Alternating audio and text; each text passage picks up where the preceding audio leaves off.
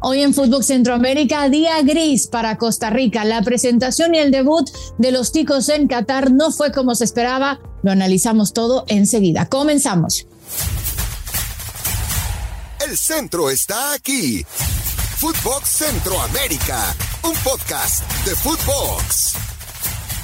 Hola, hola, ¿cómo están? Bienvenidos a Footbox Centroamérica. El día de hoy tenemos una emisión especial porque ya hubo debut para la selección tica en la Copa del Mundo en Qatar. Eh, tenemos los próximos minutos para hablar un poco lo que nos dejó el partido. Don Gol, José Hernández, amigo centroamericano, día gris para el fútbol de nuestra área. ¿eh? Hola Carmen, sí, ¿qué tal? Eh, sí, día gris, eh, misiones eh, ¿Cómo decías? ¿Misión qué? ¿Especial? Bueno, yo diría misión imposible también. Eh, la verdad, no, no me esperaba este desenlace, te soy honesto. Eh, yo creo que esperaba un poco más, pero bueno, ya estaremos hablando de eso en los próximos minutos acerca del debut de Costa Rica que termina siendo arrollado, me parece que la palabra correcta, arrollado por una España siete goles a cero, Carmen. Sí, eh, bueno, si quiere, arranquemos por un lugar importante para hacerlo y es por, por el inicio, ¿no? Repasar un poquito el once titular que presentó Luis Fernando Suárez. Eh, se lo digo enseguida, con Keylor Navas en la portería, una línea de cuatro en el fondo con Oviedo, Calvo, Duarte, eh, Martínez. El centro del campo tenía al jovencito explosión Don Bennett, Tejeda, Borges, Fuller y arriba Contreras o Campbell. se habló mucho si iba a ser el 4-4-2 o si iba a ser el 5 4-1. Eh, al final del día, la formación que fuese, eh, no tuvo el balón, José. Y yo creo que para resumir, prácticamente sin balón no puedes hacer absolutamente nada. Y fue justo lo que hizo Costa Rica, nada. Yo lo que vi del dibujo táctico de Luis Fernando Suárez, yo vi un 5-4-1 todo, casi todo el tiempo. Eh, entiendo que es difícil intentar quitarle el balón a, a España y reconozco que eso lo tiene que haber eh, eh, entendido, ¿no? Eh, claramente el cuerpo técnico de Costa Rica, que esa vez iba a ser una misión imposible, ¿no? Quitarle el balón a, a, España. Yo lo que vi extraño de Costa Rica es que no, te ganaban todo. O sea, no había actitud, no había dinamismo, no había buenas decisiones en fin, te pasaron por encima muy rápido, demasiado rápido. A ver, yo no esperaba que Costa Rica le ganara a España, pero tampoco, me esperaba cero, Carmen. Yo creo que, o sea, estábamos claros que España eh, es España y últimamente, eh, cuando digo últimamente, los últimos 15 años, su fútbol ha sido el, el lema de un fútbol que se ha modernizado y se ha globalizado un poco, ¿no? Eh, y esta generación prometía grandes cosas, pero yo sentía que Costa Rica, por su experiencia, por los jóvenes, eh, por ser una selección que tiene una mentalidad siempre un paso más adelante, o sea, es que ni en el peor de mis sueños, eh, al igual que tú, José, me hubiese imaginado un 7 a 0. Y luego, lo tengo que decir, porque es que cada gol que entraba era como que se me deshojaba la margarita y mi corazón sentía el dolor de Keylor Navas, que, que es el más grande de CONCACAF para mí, en lo personal, y lo voy a defender siempre. Pero bueno, lo notas cuando un jugador no viene de estar siendo activo, suplente de, de Donnarumma, su último partido oficial fue en junio, eh, no tuvo que haber sido el arquero. Punto. Y me duele decirlo, no sé si hubiese aportado menos, pero es que no hizo nada Costa Rica, José. Jamás vi unas estadísticas como esas. O sea, la, posesión de España fue casi del 90%. Cero tiros, cero oportunidades, cero todo. O sea, los pases más, más de mil. O sea, España hizo lo que quiso. Esto fue la cosa más dura que he visto en un mundial de una de las selecciones nuestras, obvio. Sí, bueno, a mí me tocó vivir algo peor, pero estaba niño y no, no estaba involucrado. Se acuerdan muy bien. Recuérdenle a la gente por si alguien no sabe de qué hablamos. Pero entiendo lo que dice. ¿Sabes qué? Yo, yo digo una cosa, mira, Carmen, hay formas, hay formas de ganar y hay formas de...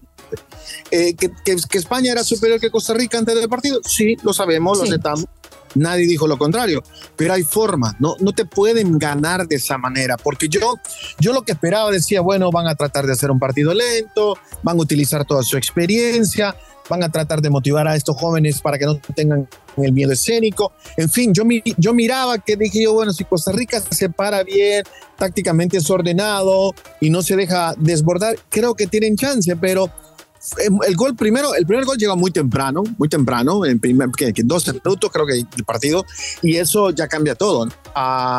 yo lo de Keylor Navas, te voy a ser sincero, es el mejor portero que tienen los chicos, eh, con minutos o sin minutos. Eh, Esteban Alvarado es bueno, pero eh, para mí Keylor Navas sigue siendo un escalón adelante de Esteban Alvarado y ese es el que tenía que jugar. Pero yo no, yo no le echo la culpa a Keylor, yo digo que es un tema colectivo, no es un tema de, de, que todo Costa Rica falló.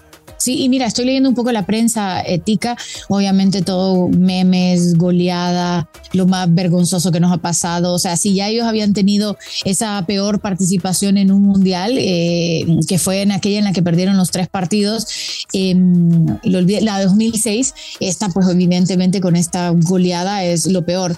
Pero dice aquí mucha gente que lo más duro fue ver al equipo sin alma, caminar sin, sin norte, sin sur, sin orden. Eh, y yo lamento decirlo, pero me siento identificada eh, porque me pasó igual en Brasil. O sea, llegó una selección que parecía muy unida, que había hecho buenas cosas y de repente, boom, otra, una selección que se pierde. Y yo creo que esto lamentablemente pasa, José, cuando, cuando no tenés las piernas con el recorrido de partidos a niveles como este eh, o situaciones así, ¿sabes? No sé, me termina de dar un poquito la sensación. No, por eso, por eso te tema de las formas, ¿no? De cómo perder. Eh, yo vi una selección lenta, yo vi una selección sin, sin ánimo, sin actitud, sin ganas de jugar.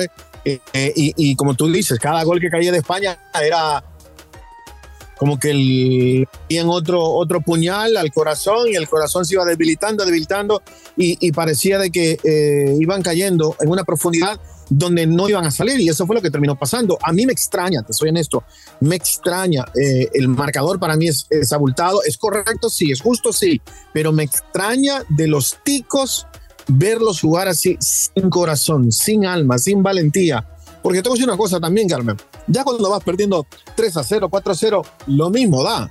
Lo mismo da. Hay que salir a correr, a dejar todo en la cancha, porque ya el partido está 4 a 0. Bueno, ¿qué importa? Vamos pero la formación no cambiaba, la actitud no cambiaba. En fin, muy mal, muy mala presentación de Costa Rica en su primer partido. Y ojo, después de lo que vimos hoy de Japón, eh, cuidado con Japón contra Costa Rica. ¿eh?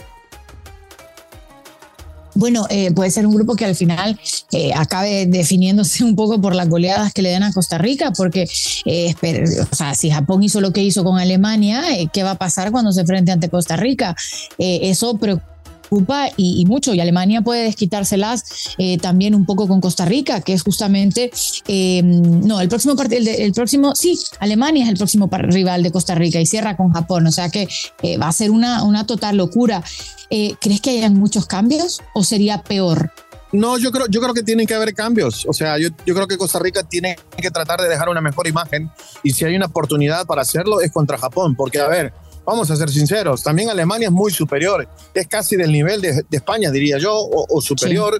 Es cierto que tienen una defensa más blanda que la española, eh, pero si hay una posibilidad para que Costa Rica, por lo menos, digo, por lo menos consiga un empate, eh, es quizás contra Japón, aunque repito, después de haber visto a Japón esta mañana, yo creo que la dinámica que tiene ese equipo y la fortaleza física que tiene, a pesar de que son bien bajitos de estatura, uff, yo no sé si Costa Rica puede con eso lo vi devastado. Al profesor Suárez, dijo, eh, su cara era, ah, sabes, cuando estás viendo más allá de, lo que tus ojos ven como oído, y, dijo, es difícil, no pudimos tener eh, la pelota, eso creo que no hubo duda alguna, eh, cuando tenés situación en la que no puedes concretar dos pases seguidos, no se puede, o sea, también lo entiendo, o sea, ¿qué, ¿qué más puedes decir desde el banquillo para cambiar algo? Estamos hablando de Costa Rica, pero hay que darle el mérito también a esta España joven que supo hacerlo y se le plantó muy bien a Costa Rica. Yo la verdad que estoy anonadada eh, y, me da pesar lo de Navas. Tenés razón, puede ser. Y si no es Navas, ¿qué otro arquero? Lo hablamos aquí cuando, cuando conversamos un poco el tema eh, de los arqueros, de los tres arqueros que tenía a su disposición. Está también Esteban Alvarado y Sequeira, el jugador de Lugo, pero, pero bueno, Navas es suplente. Los otros dos no, no sé, no, no sé mi cabeza te lo juro que ya no, ya no sabe ni para dónde ir. Y metió más jugadores de la vieja guardia que de los jóvenes. Si te fijabas el 11, entonces no sé si también eh, quiso cambiar las cosas por ahí, no lo sé. Habría que, ver cuál fue el 11 que tuvo justamente en el repechaje y ver qué tanto cambio hizo de allá para acá. Mira, con, con, el, con la alineación que hizo, a mí me pareció que iba bien. Yo lo que esperaba era quizás dos delanteros arriba para tratar de sostener a los cuatro defensores de España atrás. Y de esa uh -huh. manera los dos delanteros tratar de hacer un poco de presión para incomodar la salida de España. Pero colocando a Joel Campbell, que Joel Campbell, no sé, pero con todo respeto, pero en el fútbol mexicano brilla y acá caminaba, eh, dejó mucho que desear, dejó mucho que desear. Y luego el planteamiento, cuando ya estás eh, el 5-4-1, estás perdiendo 4-0, ¿de Aquí está. Repitió el mismo 11 del repechaje. Punto. Bueno, ya está. Ahí está. Probé mi punto. Ya está. O sea, se fue con ese 11, pero no es lo mismo jugarle a Nueva Zelanda por un repechaje que a España. Sí, no, no me metió juventud. Cuando yo vi la alineación dije, qué, qué raro. Solo se fue con, con Contreras. este niño Martínez, Con Bennett Contreras. y Contreras de jóvenes. Todos los Sí. demás son vieja guardia. Sí, pero, pero eso está, yo creo que eso está bien, porque lo hablábamos también en el podcast anterior, decíamos, Costa Rica va a depender de la experiencia, ¿no? De los jugadores de experiencia. Pero ni eso, Carmen. O sea, no pegaban un grito, no pegaban una patada, no animaban. eh, era como que era una caída libre, una caída libre. Así que Qué A ver, fuerte. mal sabor de boca eh, la selección de Costa Rica. Yo no esperaba que ganaran, pero sí pensé que también tenían Un posibilidades. uno a uno, un, un, Ah. ¿sabes? O perder 2-0, 1-0, pero 7. O sea, Sí. esto es bochornoso y me da pesar por nada porque eh, nadie quiere ver que se le acabe la carrera a alguien. No estoy diciendo que se le acabó. Ojalá consiga su salida del PSG y pueda ser activo un par de años más. Pero de lo contrario, si se queda ahí en el PSG después de esto, bueno, la selección yo creo que este es su retiro. Eh, qué manera de, de despedirse de un mundial. ¿no?